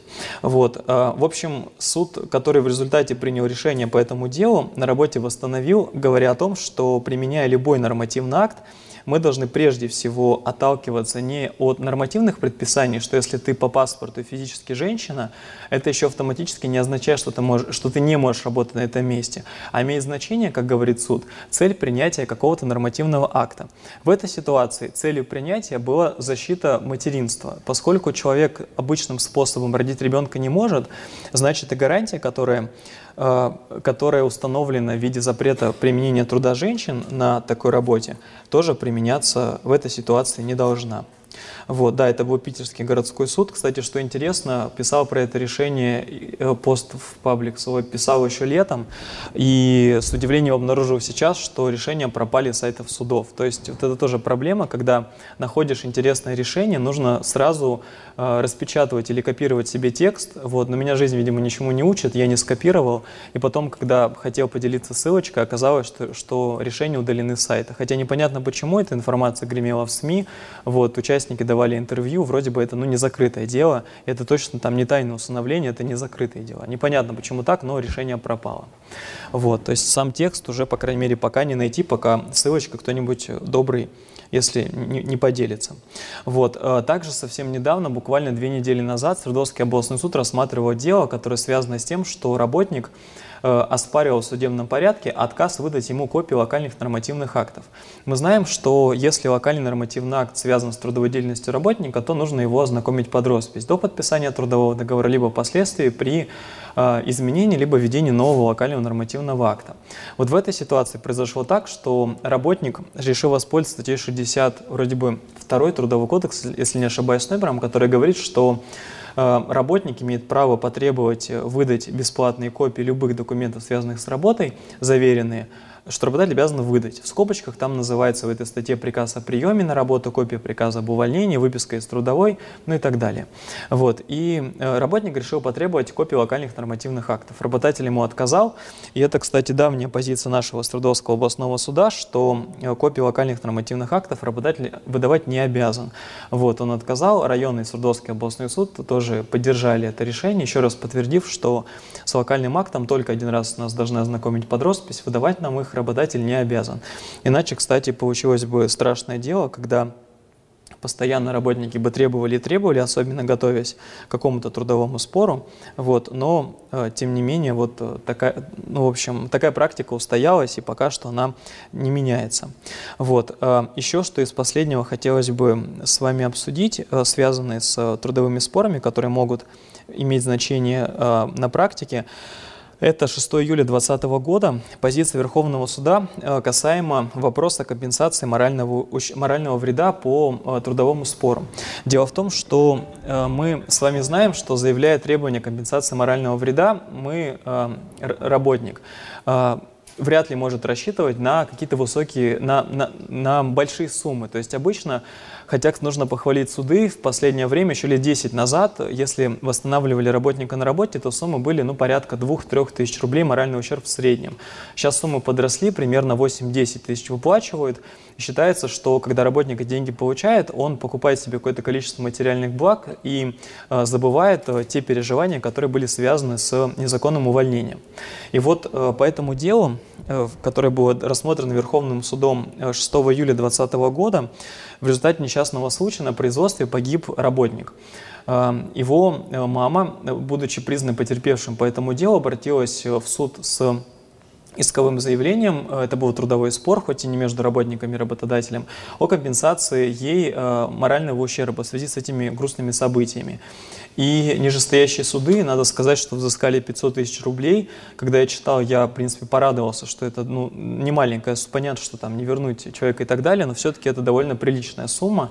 Но Верховный суд дело вернул на новое рассмотрение, сказав о том, что нижестоящие суды, а, не, выяс... не а, обосновывая, почему именно 500 тысяч рублей, а, не выяснили тяжесть нравственных страданий, не учли, как она лично воспринимала это горе, были ли у нее другие дети, ее возраст, семейное положение, положение, в смысле вот мамы, вот, и э, не обосновали, как именно на 500, то есть не обосновали, как именно сумма в 500 тысяч рублей может э, помочь забыть э, те переживания, которые были связаны с вот этим вот тяжелым случаем. Вот. Такое вот одно из последних дел, которые касаются, редкие дела, когда Верховный суд высказывается именно по поводу размера компенсации морального ущерба по вопросам, вытекающим из трудовых отношений. Если правильнее было бы мне завести одну трудовую книжку, две записи, либо две разные? Ну, у меня, например, две трудовые книжки. А, смотрите, какая история. Дело в том, что э, все трудовое законодательство исходит из того, что у человека может быть только одно основное место работы и неограниченное количество мест работы по внешнему совместительству. Ну или по внутреннему тоже может быть э, второе место работы, по внутреннему совместительству. Поэтому под вот эту схему заточено все. Э, отпуска по беременности и родам, по уходу за ребенком, больничные листы. Вообще все, под эту схему построено все трудовое право. Но одновременно с этим э, в 2003 году, когда была реформа трудовых книжек, э, ввели новые формы, предполагалось, что их сделают ограниченными в обороте. То есть предполагалось, что их будет покупать только работодатель специального завода Гознак, который было несколько на территории нашей страны, и вот там по как-то по регионам делили. Наш находился где-то в Новосибирске или около того. Но что-то пошло не так, и мы все знаем, что трудовые можно купить в любой Роспечати, там рублей за 200-300. То есть, соответственно, э, многие работники этим пользуются, заводя несколько трудовых книжек. Вот. Это закон не нарушает, это не мошенничество, потому что в этой ситуации мы не выйдем раньше на пенсию, а мы не получим никакие льготы. У нас две зарплаты, соответственно, и отчисления ровно такие же, с обеих мест работы. Выходя на пенсию, мы просто приложим две трудовые книжки, и, возможно, учитывая, что были больше отчисления, может быть, у нас будет больше размер пенсии. Вот. Но э, это возникает, это такая схема э, влечет за собой массу проблем. Вот в частности, с теми же отпусками по по беременности родом, по уходу за ребенком. Единственное, что остается, это предъявлять одному работодателю, а со вторым основным работодателем как-то договариваться на отпуск без сохранения заработной платы. Вот. То есть, если договориться возможно такой отпуск, а надо еще отметить, что в отличие от старого ГЗОТа, где были лимиты на отпуска без сохранения заработной платы, сейчас лимитов нет. Статья 128 говорит, по соглашению сторон любая продолжительность. Поэтому берем на три года и все нормально. Трудовой кодекс это не нарушает, но неудобство создает. Вот такая история. А вопрос насчет э, электронных трудовых книжек. Угу. Кто имеет право к ним на доступ? То есть, допустим, э, только работодатель или там, допустим, банки, пенсионные, там, налоговые.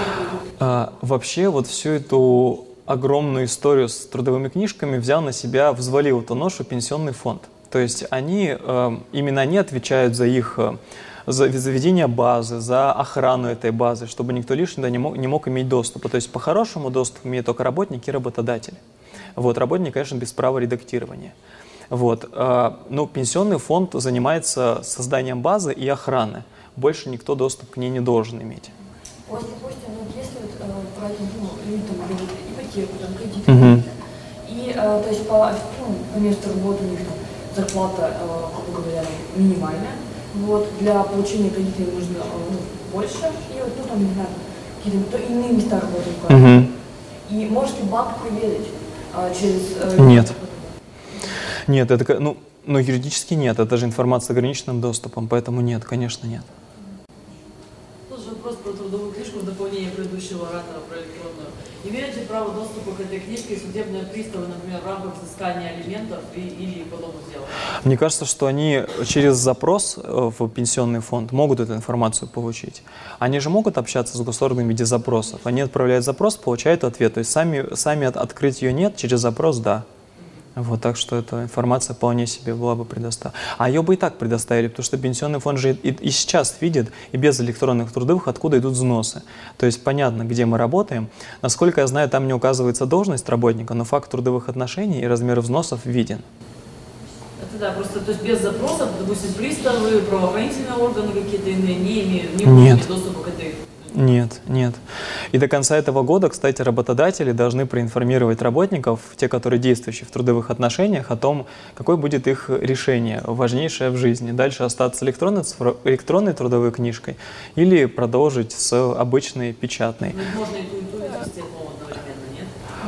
Нет, нужно выбирать. Нужно выбирать. Вот я как раз на этой неделе принял для себя решение, оставил себе печатную трудовую книжку. Вот. А те, те малыши, которые еще пока не успели поработать до 31 декабря 2020 года, они будут уже жить с электронной, с электронной трудовой книжкой. Да. Но тут каждый сам должен для себя решать. А почему выбирать под электронным? Они же обязаны вести, а бумажный ты выбираешь для себя. Нет, а там предоставляются, указываются сведения о трудовой деятельности, о трудовом стаже. То есть это еще одна форма отчетности работодателя перед пенсионным фондом. Это не одно и то же, что сама трудовая книжка электронная. Вопрос про выплату средних заработков за все время вынужденного Мгм. для человека, который обращается в суд, Мгм. что увольнение было незаконным Мгм. и заявляет требование оплатить ему это время. Мгм. И Если как раз та ситуация, что прошло два года, Мгм. все это время шли суды, Мгм. и в конце концов суд выносит решение, и вопрос такой, если за эти два года человек где-то работал. Да, очень хорошо. Да, нет, не считается. Вот как раз история с, вот, с тран- с трансгендерным человеком, э, там миллион семьсот было взыскано в, в пользу, э, в, в ее пользу, пользу этого человека. Вот. Дело в том, что в Трудовом кодексе, где э, статья 230 Четвертое, где рассказывается про материальную ответственность, ничего не написано про условия ее наступления. То есть работал в новом месте, работал, не работал, получал зарплату, не получал зарплату, это не имеет никакого значения. Вот, поэтому даже если бы этот человек работал какое-то время на новом месте работы, получал другую зарплату, это не уменьшает размер материальной ответственности. Но хочу сказать, что некоторые районные суды запрашивают информацию и взыскивают по моменту трудоустройства. Вот. И здесь очень важно в районном суде сказать о том, что все как есть, потому что это иначе будет фальсификация доказательств, это преступление, так делать нельзя. Вот. Нужно честно сказать, что да, но иметь в виду, что областной суд это отменит. Некоторые районные суды, правда, взыскивают по моменту трудоустройства. Но это неправильно. Вот. Да. Иванович, хотел вам давно задать такой вопрос, повод удачно подвернулся. Вопрос, он связан, вытекает, конечно, с трудового права, но тесно связан с гражданским процессуальным правом, помимо этого еще. Тут вы меня закопать решили с гражданским процессом. Нет, смотрите, э, такая ситуация, допустим, человек работал в суде, ну, условно, водителем или Так. не судьей. Так. В ГПК конструкция альтернативной подсудности по трудовым спорам по восстановлению 29 Мгм. Человек работает в суде. Его из суда увольняют, по его мнению, незаконно. И так получается, что он сам живет в этом же, ну, допустим, в Октябрьском районе, и его уволили из Октябрьского районного суда. И хочешь не хочешь, ему идти нужно в Октябрьский районный суд. А как он будет, как кто будет рассматривать дело, человек, который, человек, который по факту его уволил. Слушайте, как, как этого избежать?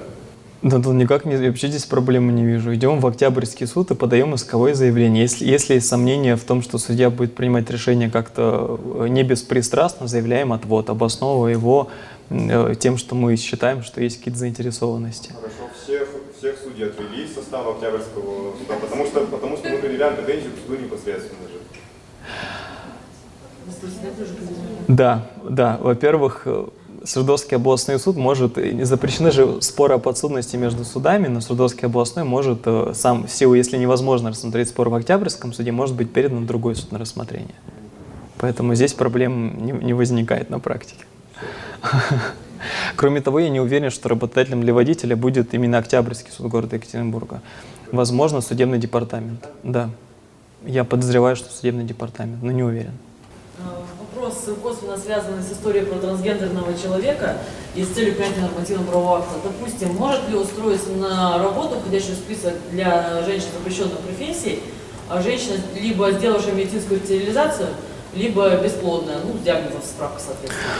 Я не знаю, никто не знает. Таких же дел пока вроде бы не было. То есть вот первое дело с трансгендерным человеком, но если, его, если выводы этого дела распространять на более, более широко смотреть, если нет функции где-то рож- рождения детей, то сли- функции нет. Значит, следовательно, вроде бы может, исходя из этого. Непонятно. Но вот там, там суд прямо указал, что мы должны смотреть на цель принятия нормативного акта, а не формально применять его отдельные положения. Вот. А, а чисто ваше мнение, допустим, по данному? Ой, я, честно говоря, не согласен с таким решением. Вот эм, я, я вообще в этом смысле очень за защиту всех и за право на самоопределение и так далее. Я в этом смысле очень отстаиваю ну, позицию права человека на самоопределение в любом варианте. Но здесь мне все-таки кажется, что как с наследством, мы же не можем принять э, только права, а, э, то есть квартиру мы берем, а кредит мы не берем. То есть мы принимаем все наследство. Мне-то вот кажется, что в этой ситуации мы, э, меняя пол, мы приобретаем новый статус. И неважно, можем иметь детей, захотим мы их иметь или не захотим, или не можем. Вот, мы должны принять и права и обязанности.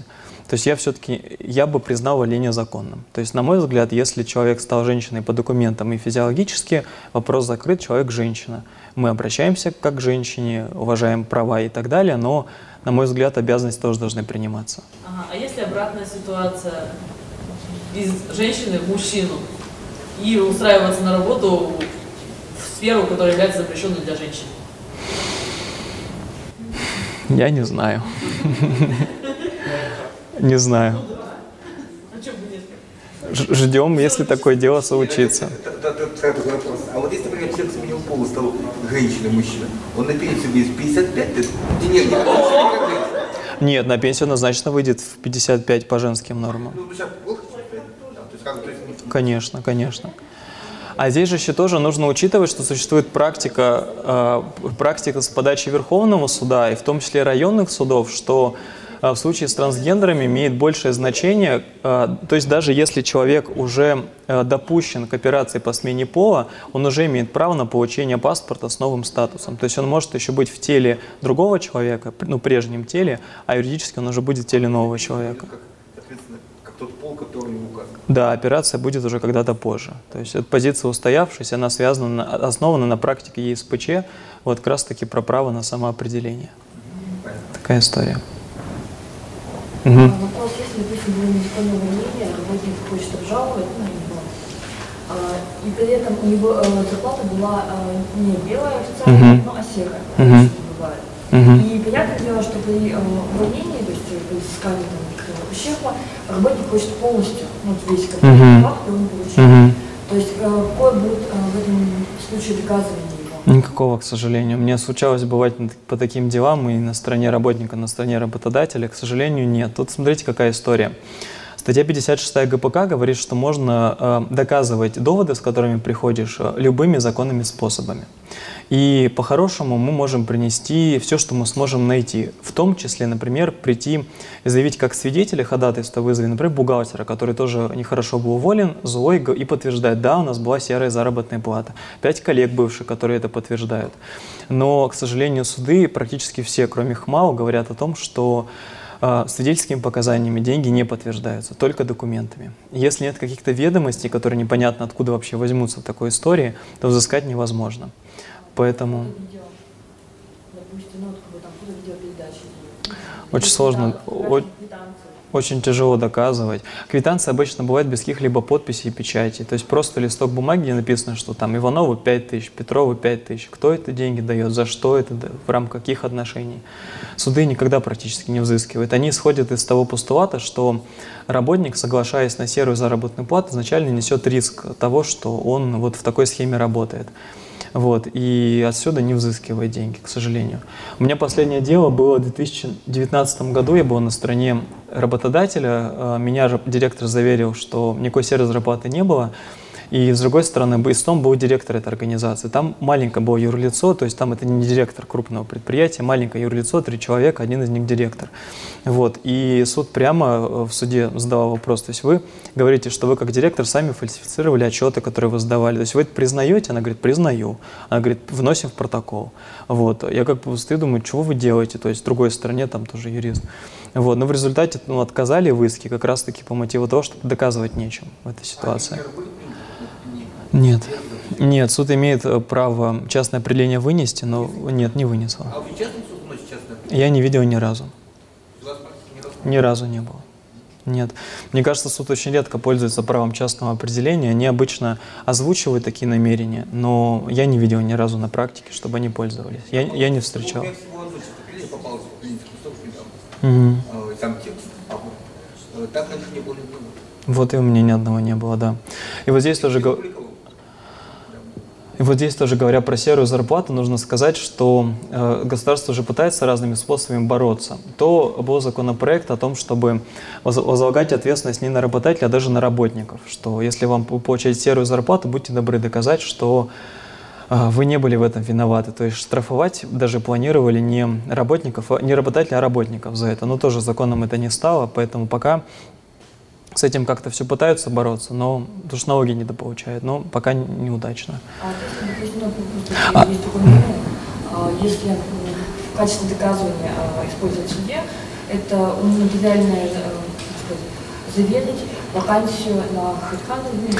Да, тоже не аргумент. Э, Не аргумент, почему там указывают ожидаемый размер зарплаты 30 тысяч. Вот, но при этом работодатель принесет штатное расписание, указано, что там оклад 5 тысяч рублей, а 25 – это потенциальная премия, которая может быть с учетом активной работы вы заработаете. Поэтому тоже не принимается эта вакансия. Хотя даже работники э, запрашивают в HeadHunter э, платежку, кто платил за эту вакансию, получают э, платежку от этого юрлица, доказывают, что это правда они разместили, но все равно, к сожалению, не подтверждает. И даже справкой по ипотеке.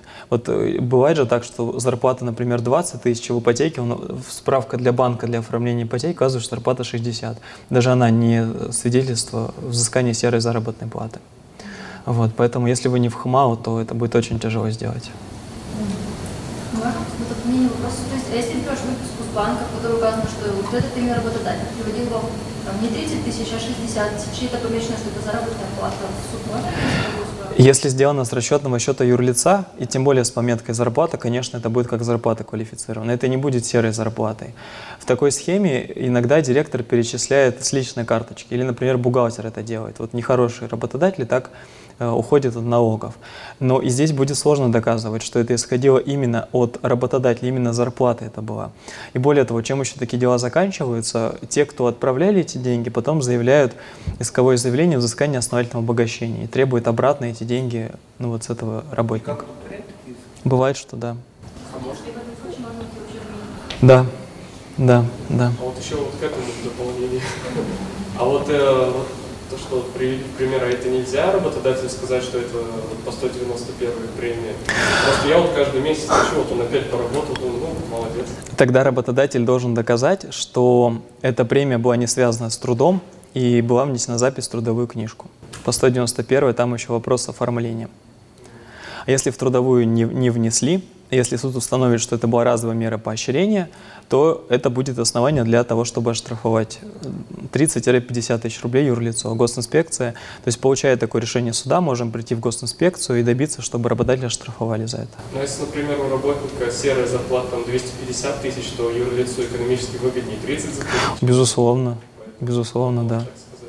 Да, ну да, да. Но сложно серыми зарплатами, это всегда большая проблема. Практически невозможно взыскать, к сожалению. Спасибо большое, что пришли. Спасибо большое, что потратили время. Я очень надеюсь, что встреча была не совсем бесполезной, что хотя бы чуть-чуть информация оказалась для вас нужной и на практике применимой. Спасибо за ваше внимание, за, за аплодисменты, это крайне приятно. Я даже чуть засмущался. Спасибо.